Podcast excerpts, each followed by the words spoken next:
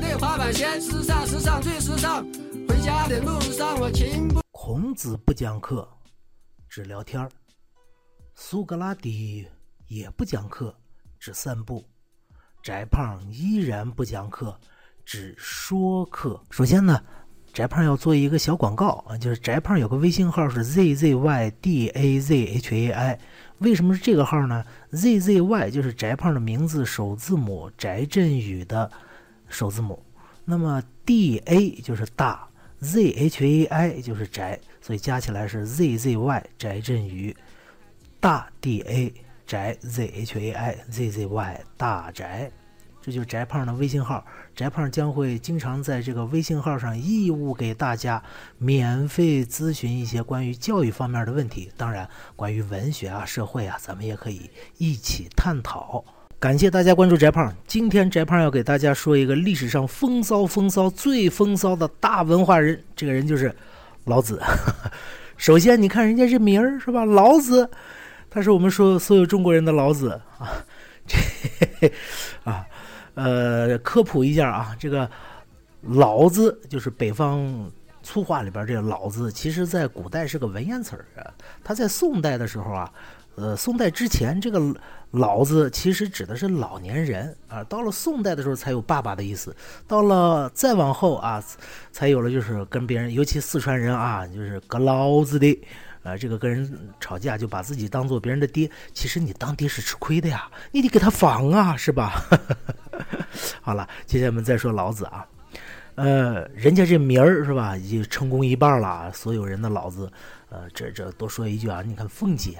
你你你要是把凤姐这个称号改一改是吧？你你叫她凤女儿是吧？她还能成名吗？她就不一定了。所以成功的名字就是成功的一半了。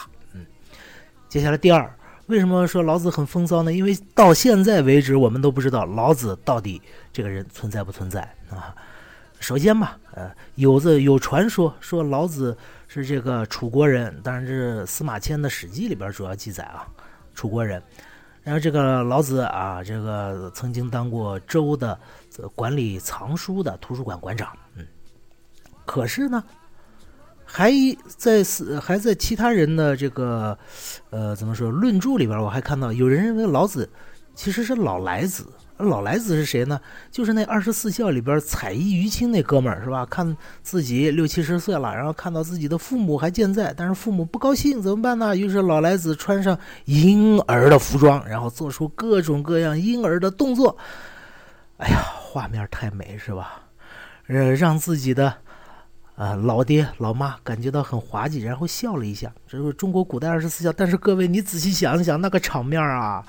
一个老头儿六七十岁了，再穿一开裆裤，然后再梳成小孩的那个样子，然后躺地下在那哇哇哭，然后些小孩爬，画面太美啊！翟胖受不了啊！啊，这老来子啊，然后还有一种说法，说老子呢，其实他不是老子，他是周的太史，这个人名字叫丹，而且是生活在孔子死后一百多年的时间里边的这么一人。然后除了这些说法以后，还还有一些说法，但是根据最近的考古的一些发现啊，人们认为这个有一派人认为呢，这个老子其实，呃，和孔子是大约同一时代，但是同时呢，他又比孔子还要小一些啊。呃，虽然说啊，在《论语》里边有孔子问道于老子，就是孔子去向老子请教这个周礼啊什么等等学问去了，然后老子还接待他，还说了段很著名的一些话啊。但是其实孔子是比老子要大的啊！当然在这儿我们也可以看出来，老子，呃，这个争议很多，存在不存在，现在都是个妖孽级的现象啊！因为谁谁谁都说的是自己有理嘛。第三就要说了啊，最为重要的是老子写这辈子就一本书，哪本书呢？大家都知道，《道德经》又叫《道德真经》，又叫《老子》这本书。但是，就这一本书，却是中国历史上从来没有人超越的东西。大概人类历史上，反正我感觉吧，翟胖感觉吧，也很少有能超越他的人。为什么呢？因为老子，你想在春秋战国时期、春秋时期啊，他提出了大一统，就是无论是力学还是各种物理、化学现象、哲学上的大一统的这种理论。他把所有的东西都统一到了一个叫道的玩意儿里边。而且啊，这个《道德经》第一句，翟胖给大家读一读啊，叫“道可道，非常道；言若言，非常言。”意思是说啥呢？老子《道德经》第一句就告诉你说，我要给你说的这玩意儿，如果我说出来，就已经不是我要说的那玩意儿了。啊，我我用我的语言来描述这个道，这个描述出来的道就已经不是这个世间万物，这个 解释四周远远变的这种呃规律也好，或者是这种无意识的这么一个神奇的玩意儿也好啊，我说出来就已经不是了。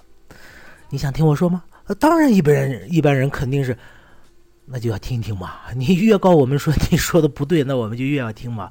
我们要让是吧？要要要让别人拿出自己的错误来，让我们开心一下嘛。这就是《道德经》啊，他把万事万物全都总结起来，并且加以一种智慧化的解释。还有一个小小的解释啊，这个这是某些人的解释。翟胖声明，我只是引述这个观点啊。说后来有一些搞语言的这么一些专家，他就解释说这个。老子说的这个道，言若言非常言，道可道非常道。这这玩意儿，这个道到底是什么呢？为什么叫道了呢？有人解释说，其实就是我们人第一次从母体里边出来的那个产道，而这个产道把我们人和母亲进行了分离，我们第一次有了真正独立的自己的这种个体，作为一个独立的存存在的时候，我们潜意识里边所落下的那个印记，就是母亲的产道。所以老子才用了“道”这个词儿来形容、概括、描写这个世界上最大的玩意儿，the big one，最大的规律。翟胖其实很喜欢《道德经》的，虽然就是，呃，看《道德经》怎么说呢？翟胖只是呃浏览，我只有很浅薄的一点认识啊。我和大家分享一下，《道德经》里边其中最打动我的一句话是什么呢？就是“天地不仁”。以万物为刍狗，什么意思呢？说天地呀是不讲道德的，他不会说是因为你是个好人让你多活两天，你是个坏人让你少活两天，不会的。你在天地里边是非常非常渺小的一小坨坨蛋白质，这一方面揭示了人在宇宙中的这种立场，我们其实非常非常渺小的。另一方面，其实老子也提出了一个治国，甚至是不是国了，是处世的一个最基本的概念，就是温情的冷漠。为什么这么说呢？温情就是说你要知道，你要对这个世界尊重，你要知道你什么都不是。其次，你要冷漠。这个冷漠指的什么呢？你不要去干涉这个世界，这个世界你干涉了是没用的。在这儿，翟胖就想到一个什么事儿呢？最近炒特别热的什么全球变暖。实际上，翟胖看了一些呃资料，一些科学家的研究成果，他们做了一个很有趣的统计啊，说我们人呃会不会人的活动会不会导致全球变暖呢？实际上是个伪命题。为什么呢？因为人对于自然整个气候系统的影响发挥到极致，也只能影响百分之五。那么这两天我们这个地球的气温稍上涨了一点儿。你想说你那百分之五起了多大作用吗？你太狂妄了吧！这是第一，第二，学过地理的同学都知道，我们现在是处在两个小冰河、两个冰河期之间嘛。第一个那个大冰河期就是我们这个明朝那时候，是吧？明朝，呃，为什么灭亡了呢？因为北方北边太寒冷，是吧？女真就南下嘛。而接下来再过上一段时间。根据现在地质学上的一个预测，我们还会再进一个小小的冰河期去吗？所以全球气温从大的几百年的、几千年的这种地质时间来看，是必然会变冷的。所以你现在扯你什么全球变暖，简直就是一种阴谋论。为什么？你通过宣传这个来推销你自己嘛？好，这就是老子《道德经》给翟胖的影响，而且这个影响。深深的让翟胖明白了，我什么都不是，我是 nothing，这个世界也是一个 nothing，唯一有意义的就是那个道。我们每个人，无论你是王侯将相还是一介屌丝，都无所谓的，只要你能在你的生活里找到你自己的那双滑板鞋，这就足够了。好了，这就是今天的翟胖说课。风骚风骚最风骚的老子，再见。